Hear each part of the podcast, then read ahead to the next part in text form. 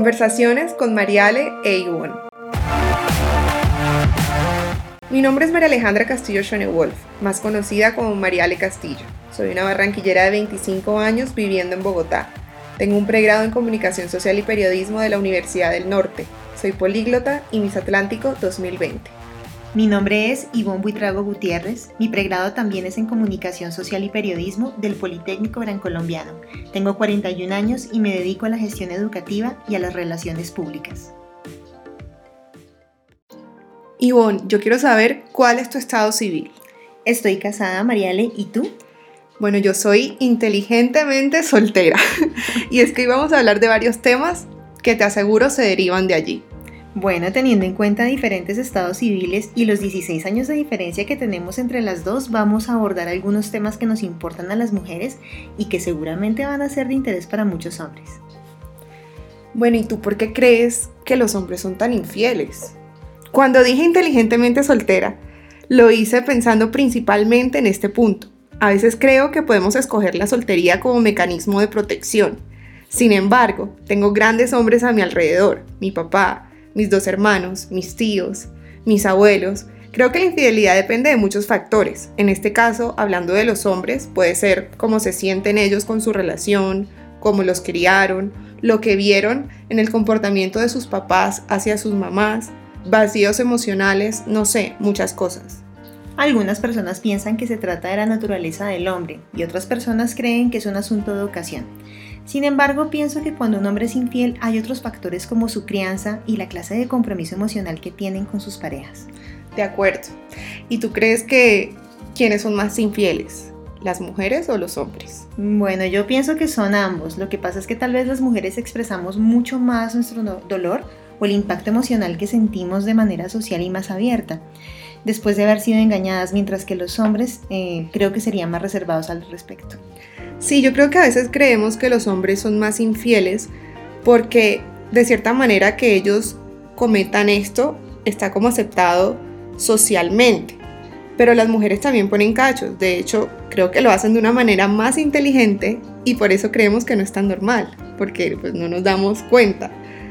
Y mira que revisando un estudio de 2020 sobre el modelo predictivo de conducta de infidelidad sexual, entre personas casadas de José Moral de la Rubia, de la Universidad Autónoma de Nuevo León, de 100 personas casadas, sin importar si son hombres o mujeres, 6 se encuentran insatisfechas con su matrimonio, 13 con las relaciones sexuales que tienen con su pareja y 20 son incapaces de ver virtudes en sus compañeros o compañeras.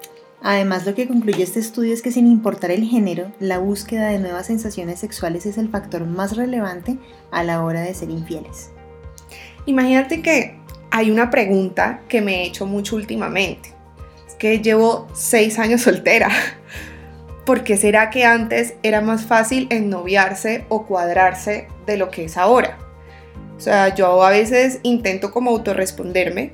He pensado en la falta de compromiso, en conocer al indicado en el momento equivocado, estar en momentos de la vida completamente diferentes, o tal vez es que uno busca algo distinto que lo que ellos buscan en cuanto a relaciones, no sé, muchas razones, pero yo quiero preguntarte a ti y a quienes nos escuchan, ¿no les ha pasado que salen con alguien, supuestamente no quiere nada serio, y luego se novia con la siguiente persona?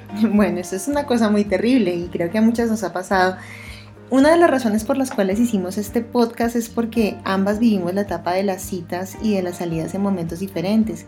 Tú obviamente lo haces en el siglo XXI y yo comencé a salir y a tener novios a finales de los 90. Y bueno, al observar estas situaciones que experimentan amigas de tu edad y también amigas mías de mi edad y mayores que están solteras, he notado que lo que llamamos en Colombia que es el cuadre, eh, que es ese evento en el cual comenzamos a ser novios formalmente, que nos hacen la pregunta, bueno, ¿quieres ser mi novia? ¿Quieres salir conmigo? Y, y tener una relación formal, es un asunto más bien poco común en estos días. Y por supuesto que he visto numerosas ocasiones en las que un hombre sale con una mujer, no se compromete con ella y al poco tiempo formaliza con alguien más. En este podcast vamos a tener un episodio dedicado completamente a esto. Es algo que vamos a llamar los crespos hechos. Significa cuando esperas formalizar y pues estos hombres se cuadran. O hasta se casan con otra. Y eso sí que duele.